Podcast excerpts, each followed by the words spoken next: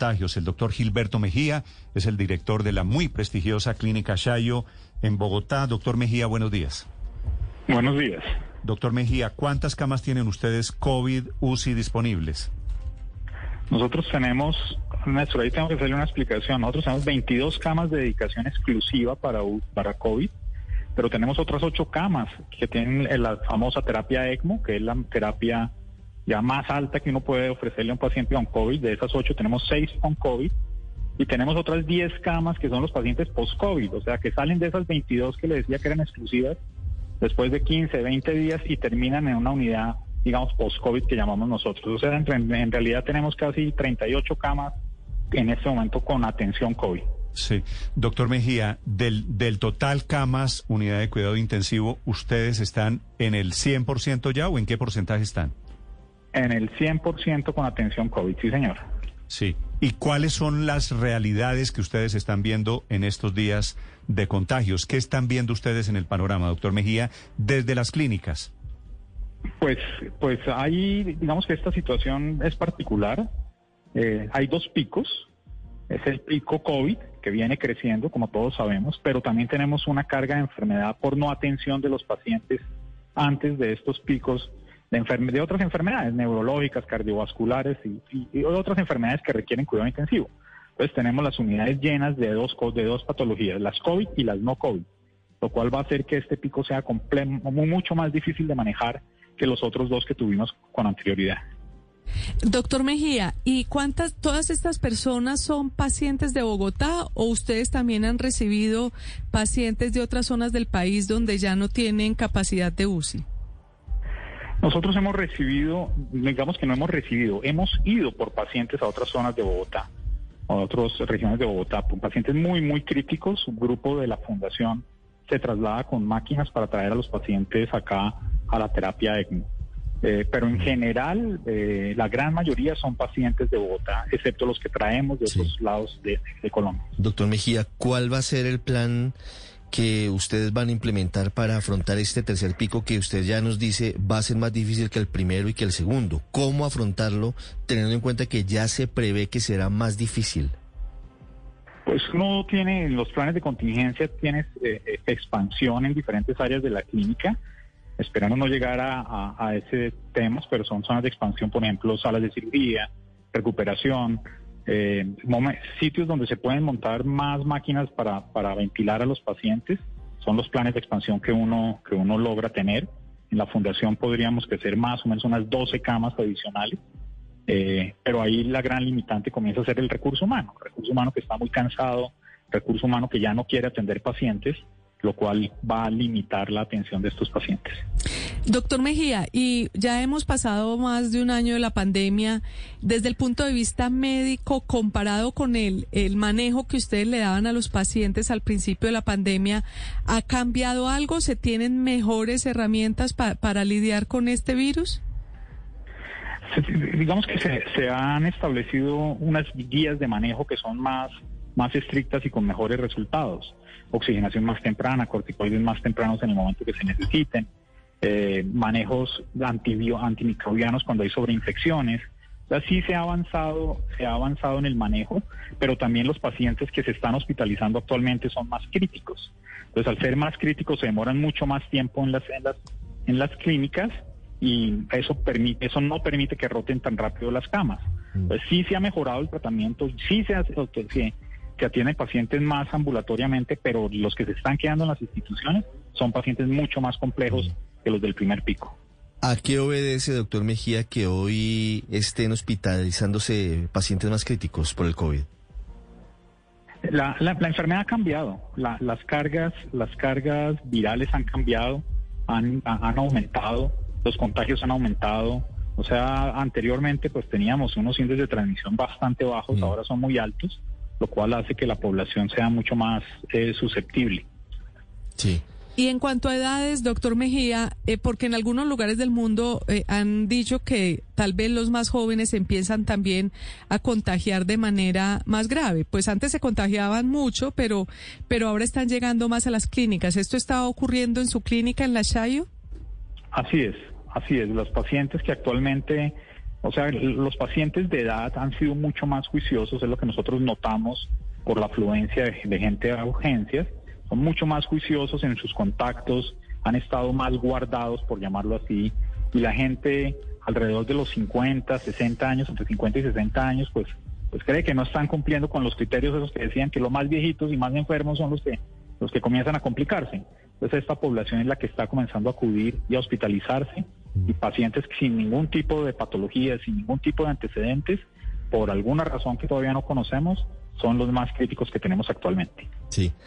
Doctor Mejía, pero eso puede obedecer a que hubo una desobediencia o un desorden mayor frente a las anteriores olas o podríamos estar ante la posibilidad, que no se ha confirmado por supuesto, de que el virus haya cambiado tanto o de que tengamos un nuevo linaje en Colombia que esté haciendo que eso ocurra? Nosotros consideramos que todo eso es multifactorial, no le podemos atribuir a una sola causa. Están los contactos eh, sociales, están los diferentes tipos de virus, están las diferentes cargas virales de la gente que se contagia, está la baja de guardia de la gente. Esto, es multifactorial eh, y por eso las medidas deben ser multifactoriales. Sí, pero es cierto, doctor Mejía, que el virus ya ha cambiado tanto que la gente que está llegando con COVID a las clínicas está llegando sin fiebre y sin tos, pero eso sí con mucho dolor en las articulaciones, debilidad, pérdida del apetito, en fin, y hasta ya neumonía. Pero los dos principales síntomas que creíamos desataba esta enfermedad, fiebre y tos, hoy se están registrando menos. ¿Es eso correcto, doctor Mejía? Nosotros seguimos viendo la misma presentación en cuanto, en cuanto a fiebre. Eh, eh, lo que pasa es que una enfermedad viral puede dar, por, puede dar cualquier síntoma. Eh, entonces, lo que pasa es que uno ya está muy prevenido sobre los síntomas clásicos de la enfermedad, pero uno puede encontrar pacientes sin fiebre y solo con síntomas de malestar general y ahí está, ahí está el virus. Es un virus de una presentación muy atípica eh, y cualquier, em, cualquier síntoma podría ser correlacionado con la enfermedad viral. Sí, pero ahora los tiempos de la enfermedad son más cortos, eso es lo que ustedes están viendo, un deterioro mucho más rápido de los pacientes de lo que veíamos en olas anteriores. En algunos pacientes se presenta un cambio en el comportamiento muy rápido, o sea, pacientes que están muy bien y a las 3, 4 horas están muy mal. Por eso el monitoreo debe ser continuo y acudir a urgencias cuando cambie su condición clínica es vital. Es el doctor Gilberto Mejía, es el director de la Clínica Chayo. En segundos, el director de la Clínica San Ignacio, que es el hospital de la Universidad Javeriana en el centro norte de Bogotá. La última, Ricardo. Sí, una última pregunta, doctor Mejía. ¿Qué tan generalizado es lo que usted nos cuenta? Que hay personal de la salud agotado, cansado, que no quiere recibir más pacientes con COVID. ¿Eso es generalizado o es la excepción? No, es, yo creo que eso cada vez está siendo más generalizado. O sea, la salud mental del trabajador de la salud que ha enfrentado esta, esta pandemia cada vez está más comprometido y está más a riesgo. Entonces sí es una situación, no solo acá en Colombia, sino una situación a nivel mundial. Doctor Mejía, gracias por acompañarnos y mucha suerte. Un saludo a la gente de la Clínica Chayo en el norte de Bogotá. Que estén muy bien. gracias, señor Julio César Castellanos, director del San Ignacio. Doctor Castellanos, buenos días. Buenos días, Néstor, y un saludo especial a usted y a todos los oyentes que nos acompañan. ¿Cómo está el San Ignacio esta mañana? ¿Qué disponibilidad de camas UCI tienen ustedes, doctor Castellano? Ah, estamos llenos como, como Chayo, la situación es similar. Lo importante es que en Bogotá trabajamos como, como ciudad Estamos en este momento en 72.5% de ocupación de las camas UCI de la ciudad y les recuerdo que cuando lleguemos a 80 la Secretaría asumirá el control de las camas UCI, que es una ventaja. Lo otro es que en este momento tenemos 1.663 camas habilitadas, pero como dijo el doctor Mejía, estamos empezando a aumentar nuestra capacidad. Yo creo que vamos a en la, en la San Ignacio, doctor Castellanos, ¿cuántas camas tienen ustedes y cuántas disponibles hoy? No, disponibles no tenemos ninguna de las 40. ¿Ustedes ya están en el 100%? Sí, pero lo mismo que Chayo, tenemos pacientes con COVID y pacientes sin COVID, porque es que les recuerdo que no solamente existe el COVID como enfermedad crítica y tenemos otro tipo de enfermedades, entonces tenemos las unidades ocupadas eh, con unos y otros casos. La ventaja es que todavía paciente que requiere remisión lo estamos pudiendo remitir de manera rápida, lo cual indica que la capacidad de la ciudad tiene todavía capacidad de absorber, aunque estamos todos muy cerca de estar llenos. Sí, doctor Castellanos, ¿y usted cree que cuánto va a crecer la demanda de camas ahora que están aumentando los casos, los niveles de contagio en Bogotá? Es muy difícil hacer la, es muy difícil hacer la aproximación. El pico pasado tuvimos, digamos, eh, a más de dos mil pico de camas y les recuerdo que tuvimos que remitir pacientes, incluso Barranquilla recibió algunos de nuestros pacientes.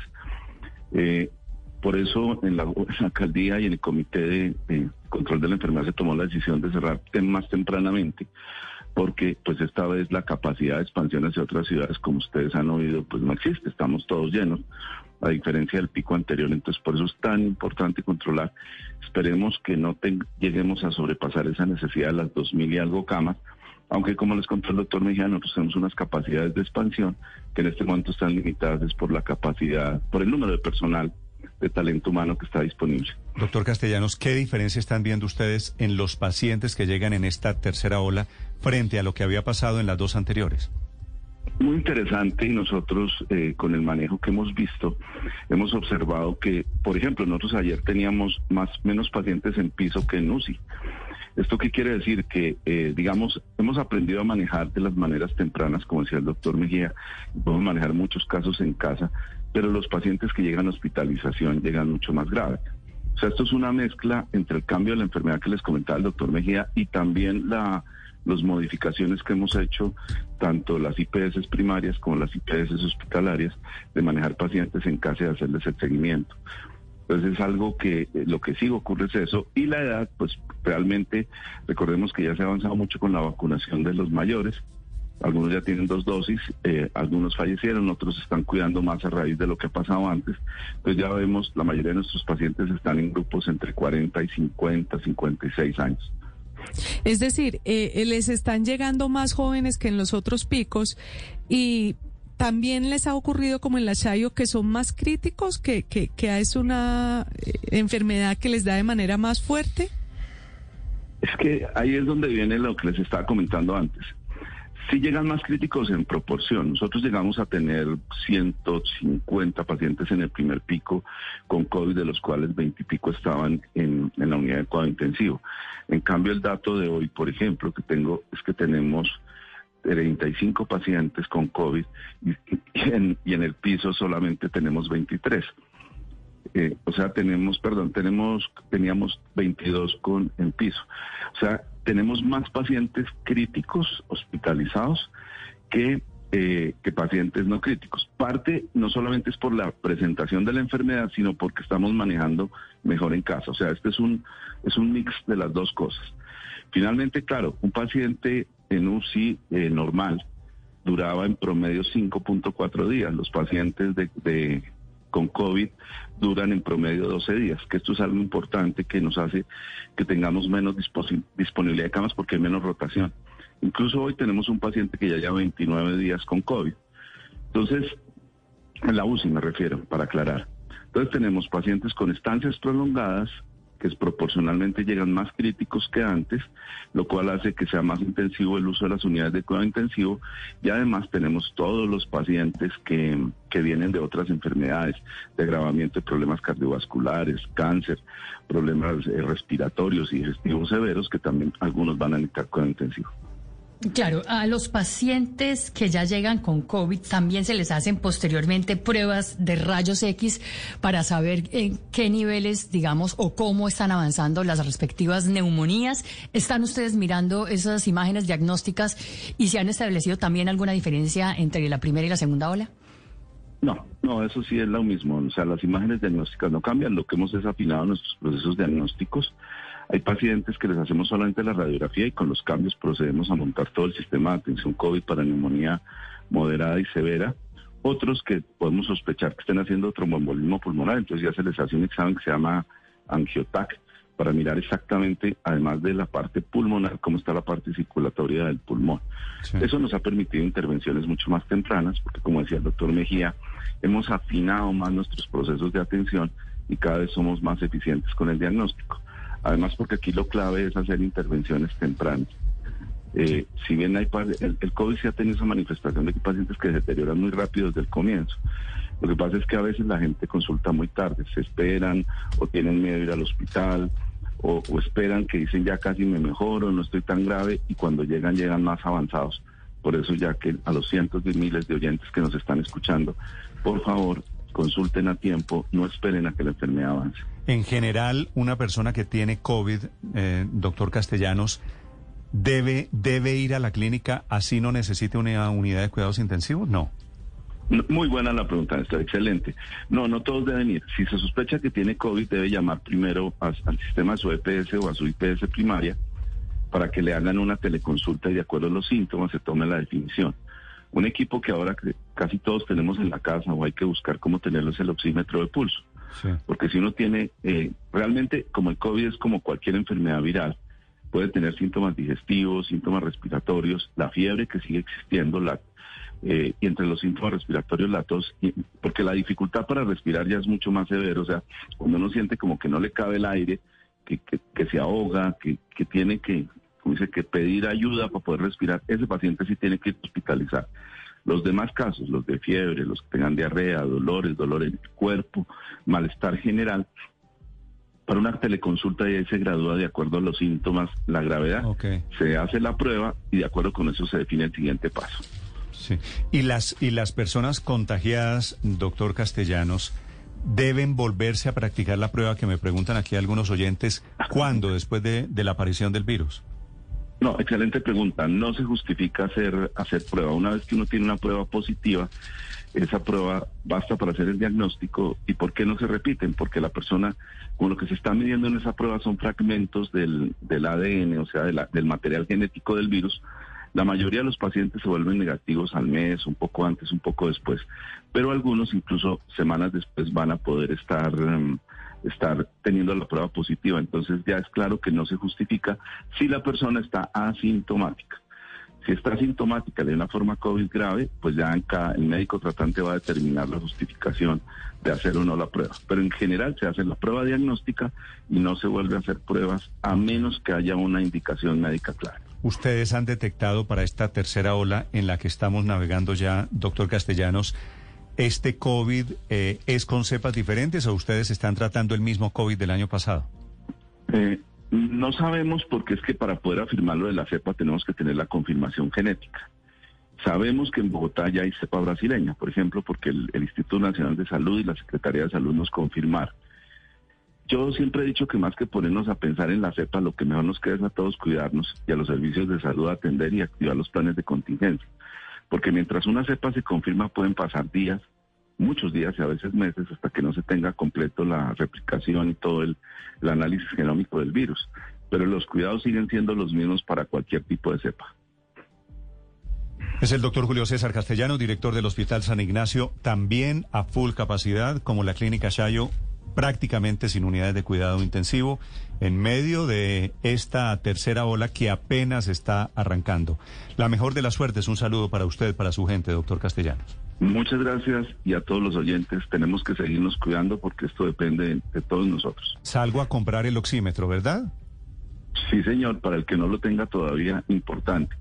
Y si no lo tienen, porque hay personas que tienen la capacidad de compra, averiguar con amigos cercanos o que la EPS se lo suministre si está haciendo un caso. Porque además están especulando con el precio de, los oxímetros. Ah, no, pues es que eso se volvió. Ya van en más de 200 mil pesos. Volvió, se volvió artículo de la canasta familiar. ¿En cuánto debo tener, debe registrarme el oxímetro? ¿Debo estar por encima de cuánto? ¿90 y qué, doctor? Por encima de 90. Por, encima, de 90 a menos que la persona tenga una enfermedad respiratoria crónica y entonces el médico le haya dicho que está, pues, su, su valor normal es 85-86. Pero para todas las demás personas el valor crítico es 90. Si tengo COVID y estoy por encima, por debajo de 90, mejor me voy para la clínica.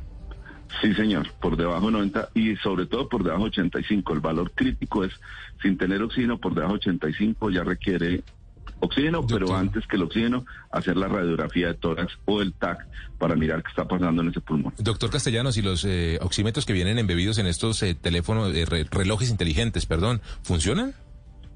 Sí, señor, los de las marcas reconocidas. Nosotros no, no hemos validado sino algunos. Incluso estamos haciendo investigaciones de estudios sobre el, hasta el Fitbit, que es, digamos, el más genérico. y qué pena haber dicho la marca, pero es por decirles algo. Pero los de las otras marcas reconocidas funcionan bien. No, diga la marca sin problema que no se la cobro. Apple Watch, me imagino. Sí. Apple, Apple, Samsung, Apple Watch, Samsung, Huawei. Eh, funciona muy bien. Huawei también. y, hay, y hay unos un poquito hechizos, que, que es mejor eh, tener una doble verificación. Gracias, doctor Sí, Castellanos. o sea, una, ya que lo mencionaba, una, una verificación sencilla. Si tiene, si no tiene oxímetro, pero tiene un teléfono de estos, si tiene un amigo, pida prestado el oxímetro y hágase unas mediciones. Y si le da coincidencia en unas 10 mediciones del 100, pa- esto es para ser prácticos, ¿no? No es científico, pero siendo práctico, confíe en el- la oximetría de su, de su teléfono. Siete de la mañana, 16 minutos. Gracias, doctor Castellanos.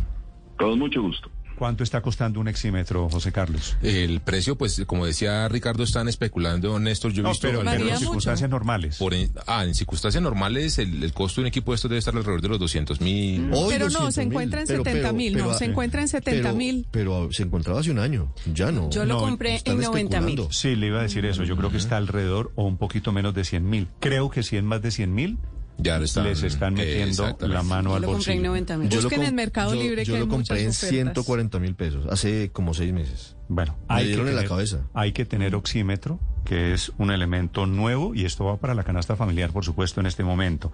Me preguntan aquí oyentes que si sirve, bueno, esta es la misma pregunta suya, ¿sirven teléfonos inteligentes? La respuesta es sí. Sí, acaba de Sí, decir. sí, son el buenos, y doctor son de buena calidad. De marcas reconocidas. Apple, Samsung, Huawei, Fitbit. Estas son las marcas que mencionó el doctor Castellanos. Sí, no voy a decir dónde pueden comprar ni Ah, el no. teléfono Néstor. ni el No, no, no. oxímetro. porque Néstor, me llamó la atención. y las pulseras, los relojes, ¿no, José Hart? Exacto. Todo- todo eso sirve, de eso. todo Sí, eso señor. sirve, Víctor. Muy bien. Me, me llamó la atención que los dos médicos mencionaron que es la gente que está llegando está llegando más grave y que también están llegando más jóvenes. Y fíjese que este fin de semana el Instituto Nacional de Salud sacó un examen, le hizo examen a 1.800 muestras de contagiados y encontró que la variante brasilera está en 3,8% de estas evaluaciones. Es decir, que por lo menos 72 personas la tenían, lo cual quiere decir que poco a poco podría convertirse en una, en, en una dominante.